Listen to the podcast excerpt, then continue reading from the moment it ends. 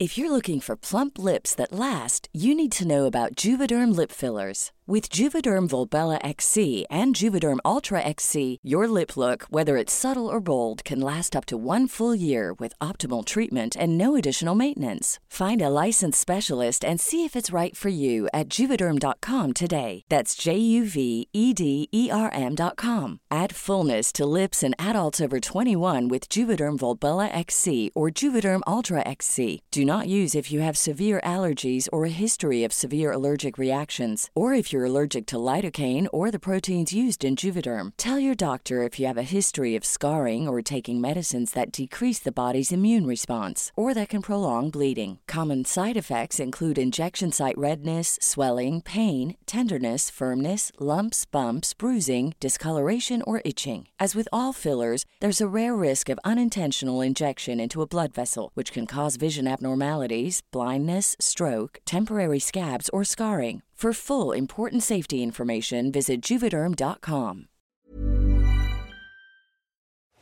¿Es en serie? Oh my god. ¿Es en serie? ¿Es en serie?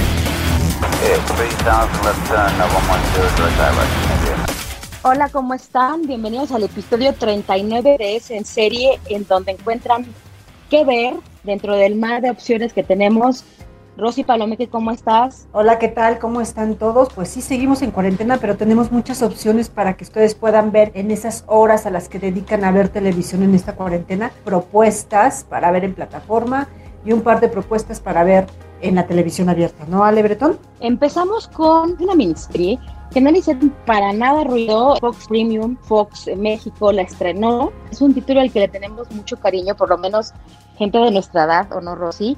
A una película noventera que es Cuatro horas un funeral, esta película de 1994. Regresa en formato ahora de miniserie de 10 episodios. Fue producida en Estados Unidos por Hulu, por Mindy Kaling, que la conocemos esta actriz por Ocean's Eleven, por The Office, por The Morning Show, por The Mindy Project. Esta comedia romántica es sin duda una de las mejores comedias románticas de los noventas. Y bueno, ahora vuelve la misma historia. Es una historia que cuenta los iris y, venires de un grupo de amigos que están en, en, edad casadera. Todos están viendo quién se casa, con quién se casa, a qué hora se casa, pero va un poco más allá, viendo cómo son las relaciones amorosas y las relaciones humanas. Y justo esta es la adaptación que hacen en la miniserie, porque han cambiado tanto estas relaciones que ahora están adaptadas a esta nueva forma de vivir, a están adaptadas a las redes sociales, a la forma que tenemos ahora de interactuar entre nosotros, ¿no? Yo creo que no está nada mal y a mí también me causó curiosidad por qué no le dieron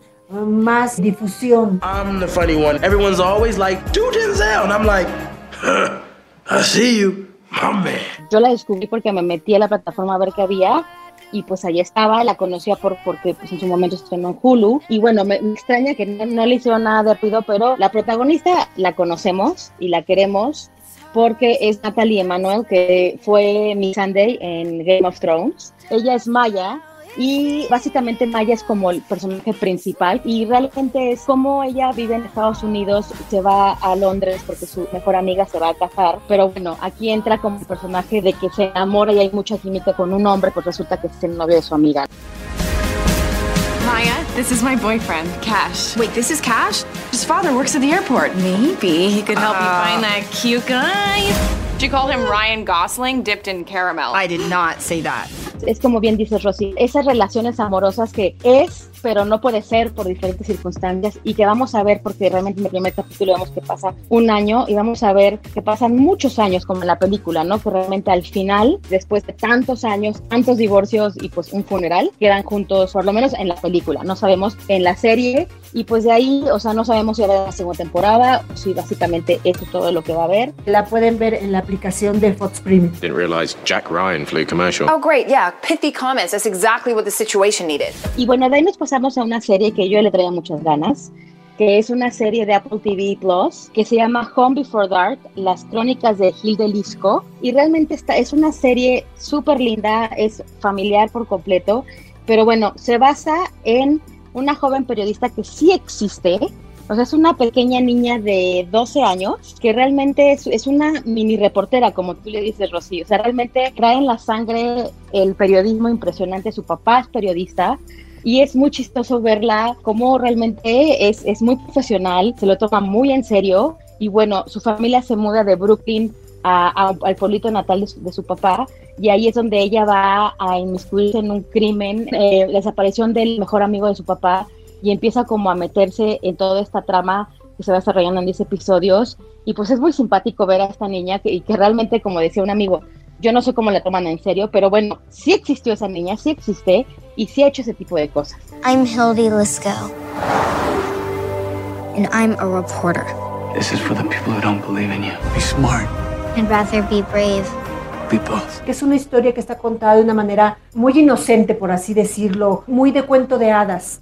A mí se me hizo como si estuviera yo viendo una historia como muy aspiracional, pero es una historia que de verdad está entretenida, está basada en el libro que cuenta esta historia. Entonces, Hilde es el miembro más joven de la Sociedad de Periodistas Profesionales y también fue la más joven en dar un discurso de graduación. Y realmente ella siempre ha estado inmiscuida en todos los asuntos de su pueblito. Eh, ella escuchó que había en la policía un caso de, un asesinato, corrió y fue así como, eh, como, agarró la exclusiva de un asesinato en la novena calle y esta niña pues realmente siempre ha estado metida como, en exclusivas y, y ha estado hasta amenazada de, por la policía de arresto, ha subido videos de policías haciendo cosas indebidas y se ha hecho viral. Entonces realmente Gil del Disco es muy conocida, bueno, ahora por TV la trae a la pantalla chica y lo hace, a mí me gustó mucho y me recuerda mucho a Veronica Mars, tiene ese, ese misterio que siempre nos gusta de un asesinato, pero bueno, con, con ciertas cosas y con una visión pues un tanto inocente, ¿no? Porque sus papás también eh, la cuidan bastante. Esta historia es muy linda. I want to see the police report with Richie Fife. Can someone deal with this? I'm not going away. I can't show you everything, but here's what I got. Are you helping me? Me.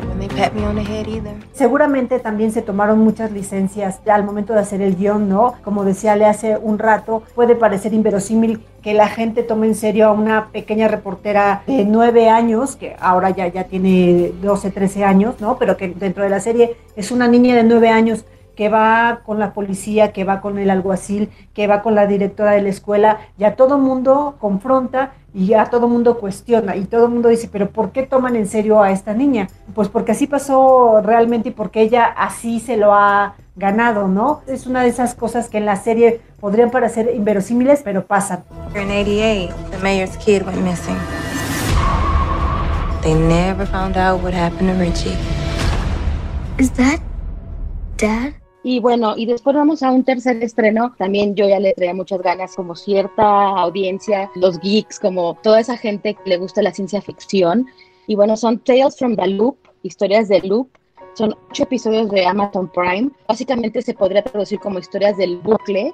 Y es una antología de ciencia ficción y está basada en un arte de un sueco que se llama Simon Talenhag. Este arte es neofuturista, es como distópico, es muy extraño, son unos pasajes desoladores, son muy bellos, pero realmente aquí se basaron en este arte para hacer estas historias que realmente si ves capítulo el 1 o el 4 o el 6 o el 8 primero, realmente no tiene una línea directa, sí se meten los personajes, tienen que ver uno con otro, pero realmente las historias son completamente independientes y bueno, la música es de Philip Glass, que ya por ahí empezamos, que es increíble. Es una serie que se toma su tiempo, pero es visualmente es hermosa. Para el momento que estamos viviendo ahorita, realmente es muy lindo ver algo así. What do you do?